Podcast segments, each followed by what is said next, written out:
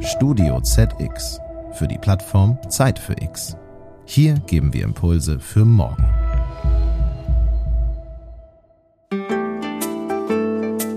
Die andere Frage ist natürlich, es gibt keine Alternative dazu, weil wir den fossilen Brennstoffeinsatz einfach nur durch diese erneuerbaren Quellen hin realisieren können. Und insofern geht es für diese Dekarbonisierung des Energiesystems oder im Energiesystem der Zukunft auch darum, dass man eben ähm, Wärme in einer Leistungs- und Energiekaskadierung denkt. Herzlich willkommen, liebe Hörerinnen und Hörer, zu Zeit für Klima, dem Podcast für die Nachhaltigkeit. Ich bin Christina Kara und freue mich heute auf einen interessanten Gesprächspartner zum Thema Energieversorgung der Zukunft. Damit wir leben, arbeiten und funktionieren können, müssen rund 20 Millionen Gebäude in ganz Deutschland mit Wärme versorgt werden. Der Agentur für erneuerbare Energien zufolge entfällt mehr als die Hälfte des Energieverbrauchs in Deutschland auf die Wärmeerzeugung, nämlich 1185,9 Milliarden Kilowattstunden. Die angestrebte Energiewende ist also in erster Linie eine Wärmewende. Uns ist allen klar, wir müssen vieles verändern auf dem Weg zu einer nachhaltigeren, ressourcenschonenderen und faireren Gesellschaft. Klar ist aber auch, unsere Welt ist so vernetzt und verzahnt, dass wir übergreifende Lösungen brauchen. In diesem Podcast werfen wir ein Schlaglicht auf einzelne Bereiche des großen Ganzen und was sich hier tut. Aktuell heizt Deutschland hauptsächlich noch mit Öl und Erdgas. Dabei gibt es Konzepte, die Hoffnung machen. Fernwärme aus erneuerbarer Energie zum Beispiel. Wie diese in einer Metropole wie der Hansestadt Hamburg dazu beiträgt, die städtischen Klimaziele zu erreichen, darüber spreche ich heute mit Christian Heine, dem Geschäftsführer der Wärme Hamburg GmbH.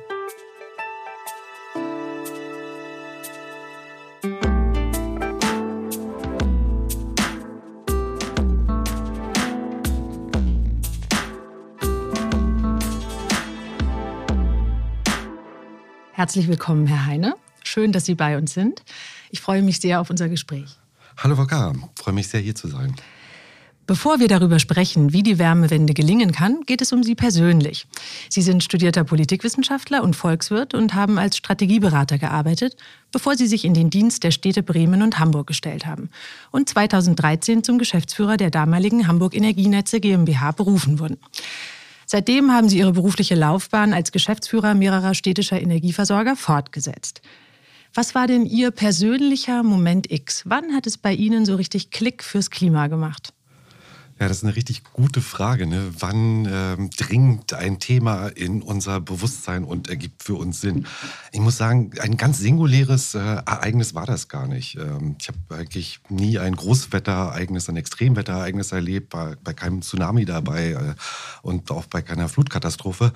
Ähm, aber in den letzten Dekaden hatten wir davon ja doch schon einiges. Und die Bilder, die man da sieht, die sind natürlich auch erschütternd. Und für jemand, der so ein großes Interesse an gesellschaftspolitischen und auch volkswirtschaftlichen Fragen hat, ist das Thema Klimawandel ja auch gar kein neues Thema. Ne? Das ist ein Thema, das uns mindestens seit den 60er Jahren begleitet. Ich glaube, heute wissen wir sehr genau, dass äh, Klimawandel was menschengemachtes ist, äh, mindestens mit der Industrialisierung des 19. Jahrhunderts begonnen hat und wir einfach atmosphärische Konzentrationen von Treibhausgasen haben, äh, die darauf zurückzuführen sind, wie wir heute in unserer Gesellschaft leben und Energie verbrauchen und dass das was mit Verbrennungsprozessen von Gas, Öl und Kohle zu tun hat, ist dann auch, glaube ich, jedem sehr relevant und damit ist es auch, glaube ich, ein bisschen in den gesellschaftlichen Mittelpunkt gerückt. Und ich habe so eine Faszination für Zahlen. Äh, und wenn man sich die anschaut, seit den 90er Jahren, dann wissen wir, dass weltweit in jedem Jahr äh, über 30 Milliarden Tonnen CO2 in die Atmosphäre emittiert werden. Ähm, ich glaube, in 2019 hatten wir so 36 Milliarden, einen der höchsten Werte. Und wenn das ungebremst weitergeht, dann kann es auf 50 Milliarden Tonnen bis im Jahr 2045 da auch weitergehen.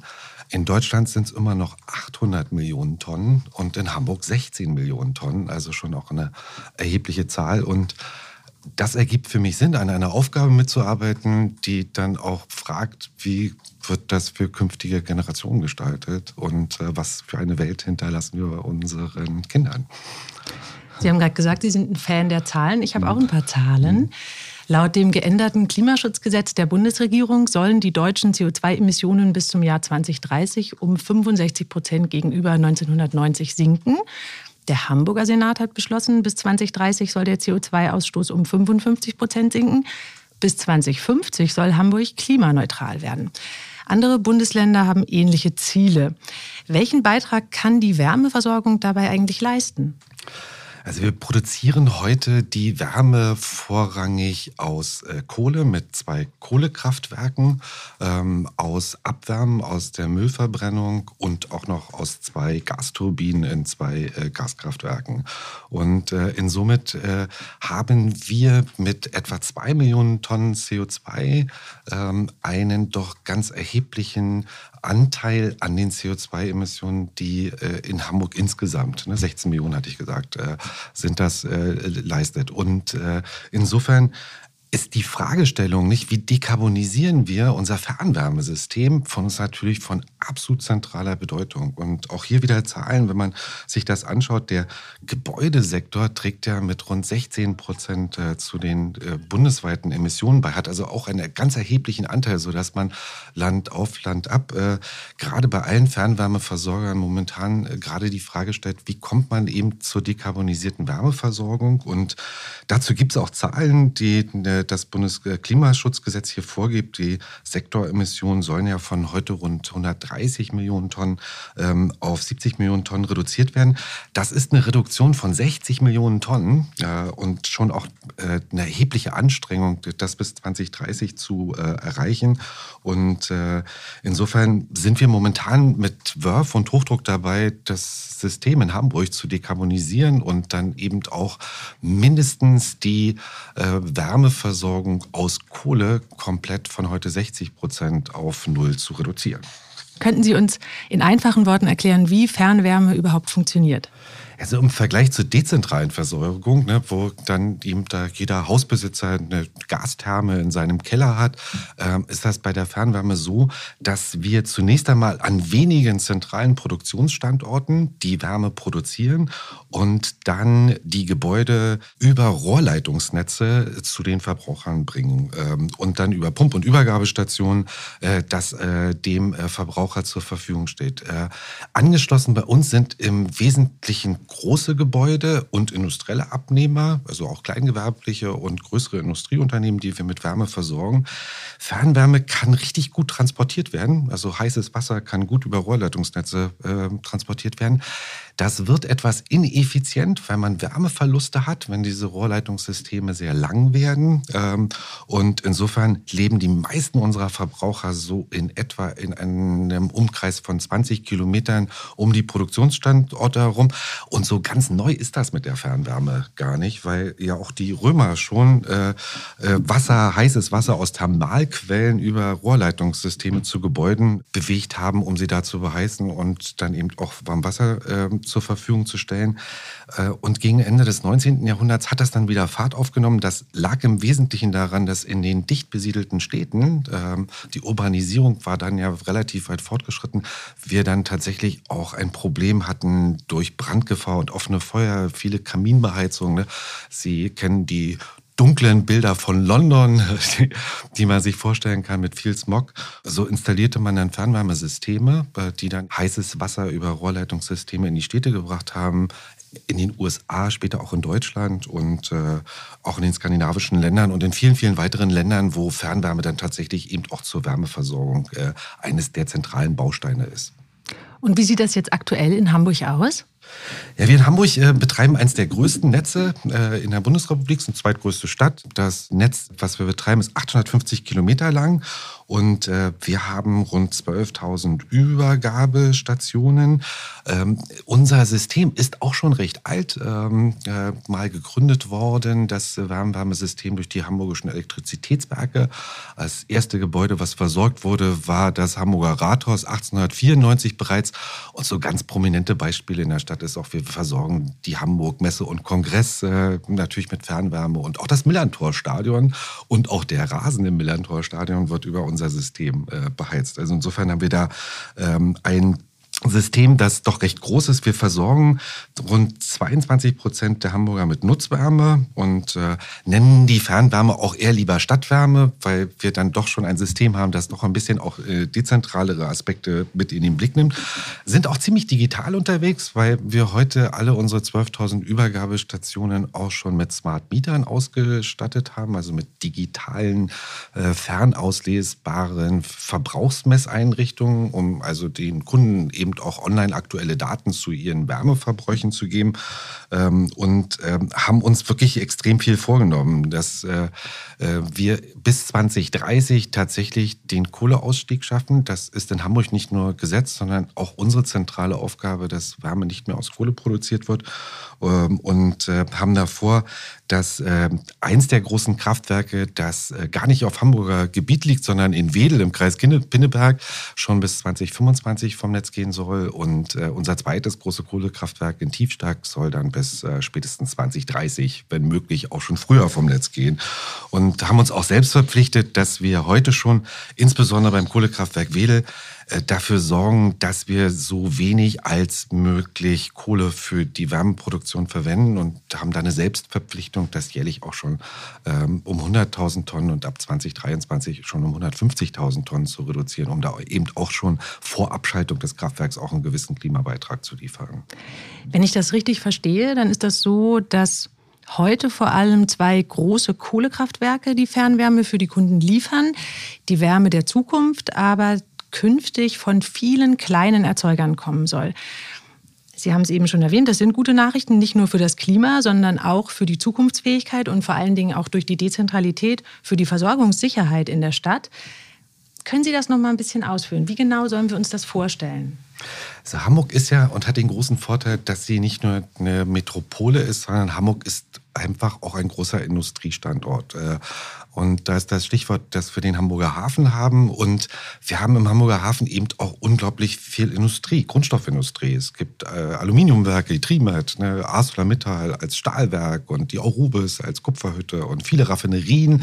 Wir haben chemische Industrie, ähm, Industrien, die eben äh, Benzin, Öle oder andere äh, Produkte haben. Und in diesen Produktionsprozessen wird heute Erdgas eingesetzt ähm, und es wird sehr viel industrielle Abwärme ähm, produziert. Und unsere Zielsetzung ist, dass wir diese Vorteile, die Hamburg hat, äh, diese industrielle Abwärme dann eben auch nutzbar zu machen. Sich nicht über die Atmosphäre abzugeben, sondern sie eben äh, für die Wärmeversorgung in der Stadt zu nutzen.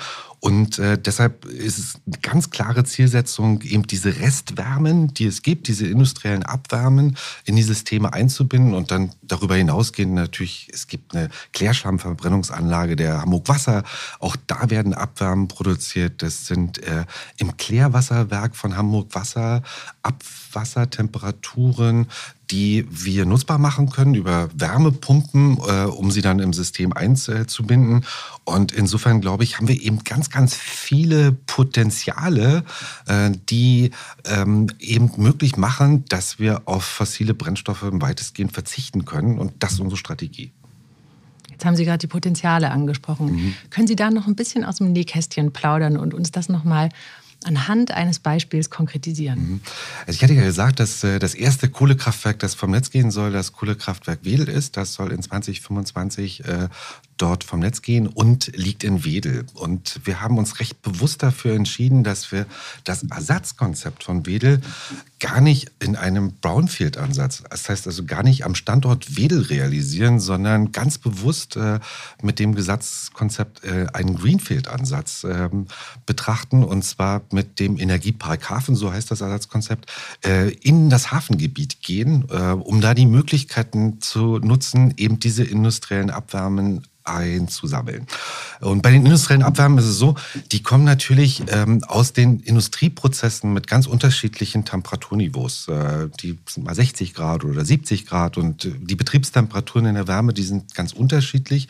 Deshalb sammeln wir die in Sekundärkreisläufen ein, in Sekundärwasserkreisläufen und toppen sie dann über eine Gas- und Dampfturbinenanlage auf, um sie zu den betriebsnotwendigen Temperaturen eben äh, zu produzieren. Und sie kommen auch mit unterschiedlichen Lastbänder. Ne? Die Produktion fährt ja nicht acht 1200 Stunden im Jahr auf Strich, sondern da gibt es auch mal Revisionszeiten und äh, Produktionsverläufe sind ein bisschen anders, sodass die industriellen Abwärmen auch mit unterschiedlichen äh, Lastbändern bei uns ankommen und auch das versuchen wir dann auszugleichen und äh, äh eben für das System nutzbar zu machen. Das hat eine große Folge, weil im Hamburger Süden sind natürlich nicht unsere Wärmeverbrauchsschwerpunkte. Die meisten unserer Gebäude, die wir versorgen, sind natürlich im Hamburger Norden. Das heißt, wir müssen tatsächlich die Elbe queren äh, und bauen dafür einen Tunnel, einen begehbaren Tunnel, einen Tübingen-Tunnel, in der diese Rohrleitungssysteme dann verlegt werden, um das dann vom Süden in den Norden Hamburgs zu äh, produzieren. Genau. Eine kurze Nachfrage. Ja. Brownfield, Greenfield, vielleicht ja. nochmal für die Unbedarften eine genau. Erklärung in einem Satz. Genau. Der Brownfield-Ansatz wäre, wenn man tatsächlich das Kraftwerk Wedel am Kraftwerkstandort Wedel ersetzen würde. Also neben dieses Kraftwerk ein neues errichtet. Äh, und der Greenfield-Ansatz ist, man macht das auf der Grünwiese. Genau. Und baut das an einem anderen Standort.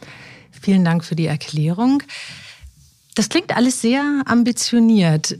Für mich stellt sich da die Frage, in den Jahren dazwischen, wie läuft es da ab? Wie überbrücken Sie da eventuelle Engpässe oder wie beugen Sie denen vor? Wir versuchen heute schon, dass wir äh, eben die Kohlekraftwerke so schnell als möglich zu ersetzen. Ne? Ich hatte schon angesprochen, dass wir eine Selbstverpflichtung haben, was das Kohlekraftwerk äh, Wedel angeht, da eben durch verbesserte Betriebsabläufe und durch andere Maßnahmen den Kohleeinsatz schon weitestgehend auch vor Abschaltung zu reduzieren.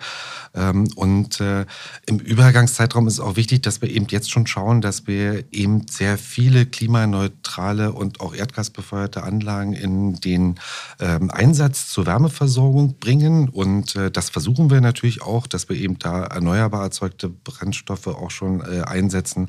Und ähm, ich denke, in der Perspektive wird dann natürlich synthetisches Gas, Wasserstoff eine große Rolle spielen, aber gegebenenfalls auch reststoffartige Biomasse, die wir da zum Einsatz bringen können. Können Sie da noch mal ein bisschen veranschaulichen, wie genau wir uns das vorstellen können? Wie läuft das dann ab? Also wir haben ähm, bei den industriellen Abwärmen, die wir ähm, in das System einbringen wollen, ja die Situation, dass wir diese Abwärme eigentlich das ganze Jahr zur Verfügung haben. Also für die, das gesamte Jahr wird diese Wärme da sein und brauchen sie aber natürlich vorrangig in der Heizperiode. Ne? Denn Sie können sich vorstellen, im Sommer wird nicht geheizt. Das, was wir dann an die Kunden liefern, ist warm Wasser. Und insofern haben wir natürlich ein großes Thema, wie bekommen wir diese Abwärme, die auch im Sommer produziert werden, in der Heizperiode nutzbar da ein Thema von Speicherung, saisonaler Speicherung. Da haben wir in Hamburg natürlich die Situation, dass wir eine Großstadt sind und in extrem dicht besiedelten Räumen leben. Und wenn man sich vorstellt, Sie würden 400.000 Liter warmes Wasser speichern wollen, ne, dann bräuchten Sie einen Speicher, der ist so groß wie die Elbphilharmonie. Und da sind wir natürlich auch in extremer Flächenkonkurrenz, äh, weil wir in der Stadt da natürlich solch großen Speicher A, genehmigungsrechtlich wahrscheinlich gar nicht bauen dürften und die Fläche dafür auch gar nicht kriegen. Also versuchen wir das tatsächlich geothermisch zu lösen. Und äh, es gab in Hamburg viele Probebohrungen, die mal für Explorationen im Bereich Gas und Öl gemacht worden sind, sodass wir die geologischen Bedingungen in Hamburg recht gut kennen. Und es gibt da tatsächlich geologische Formationen, die nennen sich Neuen Gammasande. Das sind so hochsalinäre ehemalige Salzstöcke, äh, in die wir dann äh, Aquiferspeicher bauen möchten. Das heißt, wir speichern die industriellen Abwärmen in der Sommerperiode dort ein ähm, und holen das Ganze im Winter wieder raus, toppen es auf und können durch dieses Einspeichern dieser erneuerbaren, äh, klimaneutralen industriellen Abwärmen dann eben auch sicherstellen, dass wir weiter jeglichen fossilen Brennstoffeinsatz dann auch reduzieren können. Das ist also ein ganz, ganz tolles Thema, dass wir da in der saisonalen Speicherung mit dabei sind. Und ähm, ja, da lässt sich sehr, sehr viel Wärme äh, einspeichern. Wir haben äh, jetzt Projekte vor, die auf so einer 5-Megawatt-Basis erstmal pilotiert werden über zwei Dublettenbohrungen. Und das lässt, lässt sich dann, wenn es gut funktioniert, äh, auch gut hochskalieren ähm, auf weitere 10, 20, 25, 30 MW. Ähm, ist technisch nicht ganz einfach, weil das hochsalinäres Wasser ist, was wir da bewegen. Dafür brauchen sie dann wirklich hoch hohe Stahllegierungen, die das irgendwie machbar machen, auch technisch. Ähm, große Herausforderung, aber auch eine Riesenchance. Ist das eine Besonderheit von Hamburg? Sie sprachen jetzt über die geologischen Probebohrungen und dass das eben hier möglich ist oder ist sowas grundsätzlich überall möglich? Grunde muss man die Frage, wie soll das dekarbonisierte System in 2045 eigentlich aussehen, ähm, verbinden mit der Frage, welche Energieträger stehen uns eigentlich zur Verfügung? Und wenn man sich die Frage stellt, dann wird man feststellen, das sind synthetische Gase, Wasserstoff, das sind reststoffartige Biomassen, das sind erneuerbare Energien, produziert aus entweder Photovoltaik oder Windkraft äh, oder Wasserkraftwerke oder Gezeitenkraftwerke, also erneuerbarer Strom. Und dann gibt es eben darüber hinaus eben geothermisches Potenzial. Und äh, ob das jetzt Tiefen- oder Oberflächen-geothermisches Potenzial ist, ähm, ist dabei eigentlich eine zweitrangige Frage. In jedem Fall liegt da ein riesengroßes Potenzial, was für Wärmeversorgung nutzbar ist. Nun sind nicht überall in der Republik tiefengeothermische Möglichkeiten. Wir in Hamburg haben hier unsere Schwesterunternehmen Hamburg Energie, äh, macht gerade ein Projekt in Wilhelmsburg und wird da tatsächlich eine tiefengeothermische Wärmeversorgung aufbauen. Aber auch Erdsonden äh, oder eben diese Aquiferspeicher sind Möglichkeiten, die eigentlich in der ganzen Republik nutzbar wären. Ich habe mich natürlich über Sie informiert und ich weiß, dass es außerdem jemanden mit einem weiblichen Vornamen gibt, die eine wichtige Rolle in Ihrem beruflichen Leben spielt. Bitte klären Sie unsere ZuhörerInnen auf. Wer ist Caroline? Ja, die Caroline, das ist ähm, unser Umspannwerk, ähm, das die Stromnetz Hamburg betreibt. Und am Standort dieses Umspannwerkes ähm, im Hamburger Karolinenviertel haben wir eine sehr große Power-to-Heat-Anlage implementiert, die eben aus Windstrom Wärme macht. Und ähm, die ist auch schon recht groß. Die sind 2018 in Betrieb gegangen, ähm, hat eine Leistung von 45 Megawatt und kann äh, als Elektrodenheizkessel tatsächlich rund 13.000 äh, Wohneinheiten mit Wärme versorgen. Und neben der industriellen Abwärme, die ich schon gerade angesprochen habe, spielt das Thema Power to Heat natürlich für uns auch eine ganz große Rolle, äh, weil das einen hohen Wirkungsgrad hat. Ne? Es wird elektrischer Strom direkt in warmes Wasser umgewandelt. Ne? Sich das vorstellen wie ein großer Tauchsieder und nur in einer größeren Dimension. Ähm, aber mit einem sehr hohen Wirkungsgrad kann man da Wärme produzieren und dann auch nutzbar machen, sofern man sicherstellt, dass der Strom, der dafür eingesetzt wird, dann eben auch grüner Strom ist. Wie einen großen Tauchsieder soll ich mir das vorstellen. Können Sie das noch mal ein bisschen erklären? Wie genau funktioniert das? Es ist wie ein Tauchsieder, wie ein Durchlauferhitzer. Und äh, hier nutzen wir die Möglichkeiten, wenn wir ein Überangebot im, an Windstrom im System haben, ne, dann ist es ja heute so, dass ähm, wir äh, nach einer gesetzlichen Regelung im Energiewirtschaftsgesetz, Paragraph 13.6a ENWG, ähm, eine Möglichkeit haben, den vom Übertragungsnetzbetreiber abgeregelten Windstrom, das macht er, um Spannungs- und Frequenzausschläge im System auszugleichen. Alles muss ja um die 50 Hertz herum äh, passieren. Und äh, dann nutzen wir eben diesen Windstrom, der ansonsten abgeregelt äh, würde, den nutzen wir in Power-to-Heat-Anlagen. Und äh, wir haben am Standort äh, Wedel vor kurzem einen Spatenstich gehabt für die Implementierung einer 80 MB-Anlage, also wirklich sehr, sehr großen Anlage. Ähm, und wollen genau diesen Mechanismus da nutzbar machen, also der dazu führt, heute Windstrom abzuregeln, wenn ihm zu viel im System ist ähm, und diese Abregelungssituation zu vermeiden und das dann eben für die Wärmeversorgung in Hamburg nutzbar zu machen. Das trägt erheblich auch zur CO2-Reduzierung bei, weil wir durch das, was wir an PTH, also Power-to-Heat-Wärme äh, produzieren, natürlich dann ähm, an fossilen Brennstoffeinsatz entsprechend auch reduzieren können dass Sie ein Freund der Zahlen sind, dann nehme ich Sie beim Wort. Können Sie das ein bisschen quantifizieren? Was bedeutet das für den Klimaschutz?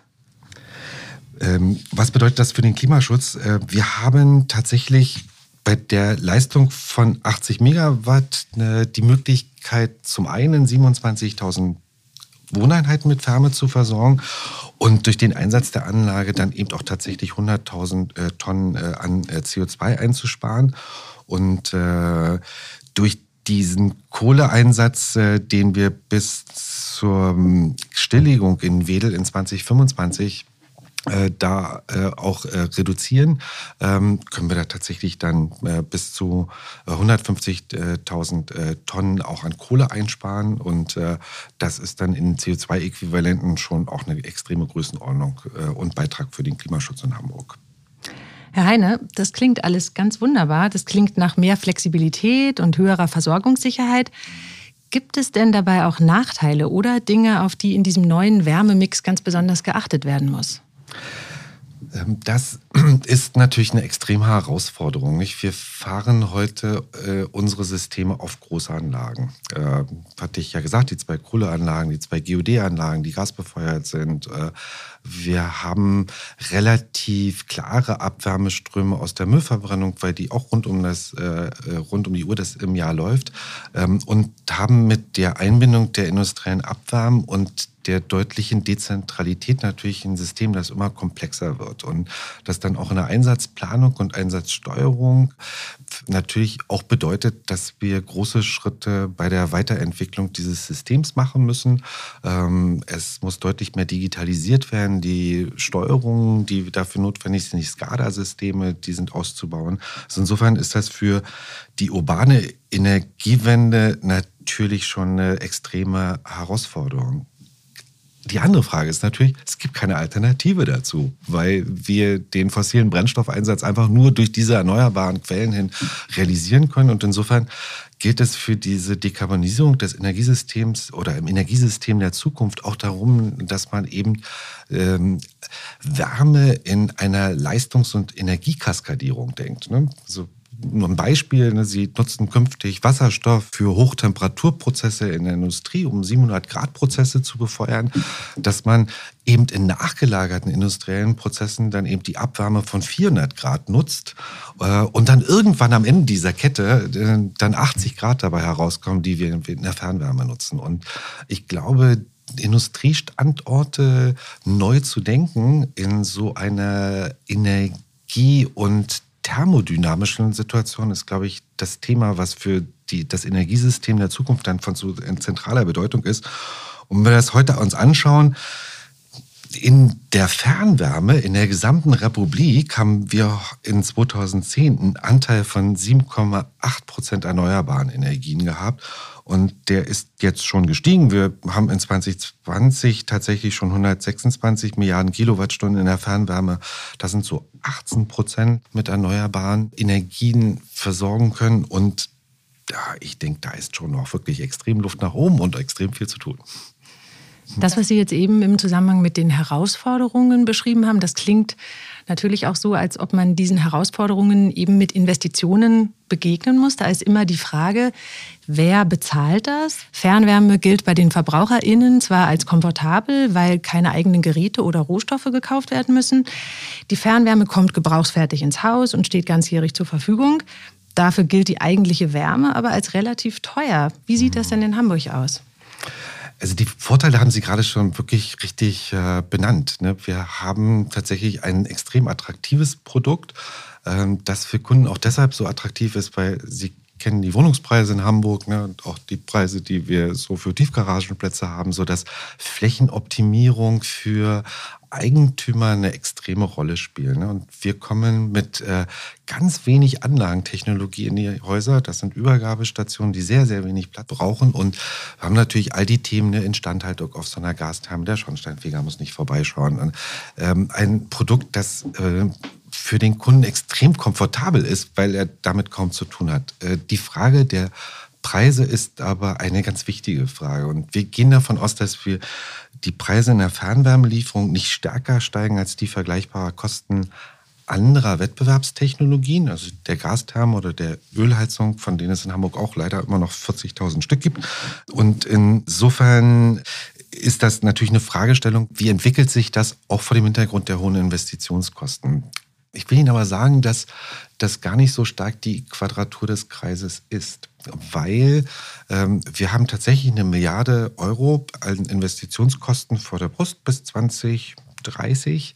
Ähm, die industriellen Abwärmen, die wir ins System einbinden, sind von ihren Kosten für das Fernwärmesystem im Vergleich zu den fossilen Brennstoffen, die wir heute einsetzen, aber eine wirklich kosten günstige Alternative und führen dazu, dass wir die Investitionen auch in unseren Wirtschaftlichkeitsbetrachtungen äh, in einer Art und Weise auf die Kunden umlegen können, die eben dann nicht zu diesen Preissteigerungen führen. Ähm, und wenn Sie sich die Situation der letzten Monate mal angeschaut haben, dann sehen wir da tatsächlich, dass nicht nur die CO2-Preise in die Höhe gestellt sind, sondern eben auch die Kosten für fossile Brennstoffe, insbesondere Gas. Da sind wir natürlich in einer Situation, dass äh, da die Haushaltskunden, die heute konventionell unterwegs sind und in anderen Systemen unterwegs sind, auch ganz erhebliche Kostensteigerungen da gerade zu verarbeiten haben. Ähm, wir gehen davon aus, dass wir tatsächlich wirklich mit einem deutlich niedrigeren Kostenanstieg rechnen müssen bei uns in der Fernwärme. Das ist schon mal eine gute Botschaft, auch für alle unsere Kundinnen und Kunden. Ähm, und äh, wir haben auch vor, mit unserem Schwesterunternehmen, der Hamburg Energie, zu fusionieren und dann auch die Leistungspalette ein Stück weit da auszuweiten und dann für die auch 150.000 Kunden, die von Hamburg Energie heute mit Strom und Gas versorgt werden, künftig dann neben der Fernwärme auch dezentrale Konzepte, Quartierslösungen anzubieten und da eben auch ganz attraktive Wärmeversorgungslösungen dann für die Kunden bereitzustellen. Das klingt sehr vielversprechend. Herr Heine, ganz herzlichen Dank für das schöne Gespräch. Ich wünsche Ihnen weiterhin ganz viel Erfolg bei der Umsetzung der Wärmewende in Hamburg. Ganz, ganz herzlichen Dank, Frau Kara. Hat viel Spaß gemacht, äh, bei Ihnen heute Gast gewesen zu sein. Danke Ihnen. Liebe Hörerinnen und Hörer, wenn Sie mehr über das Engagement der Wärme Hamburg GmbH erfahren möchten, schauen Sie auf wärme.hamburg vorbei. Die URL gibt es auch in den Shownotes dieser Sendung. Mehr über die Themenwoche Zeit für Klima gibt's auf zeitfürklima.de. Ich danke Ihnen fürs Zuhören und freue mich aufs nächste Mal. Machen Sie es gut.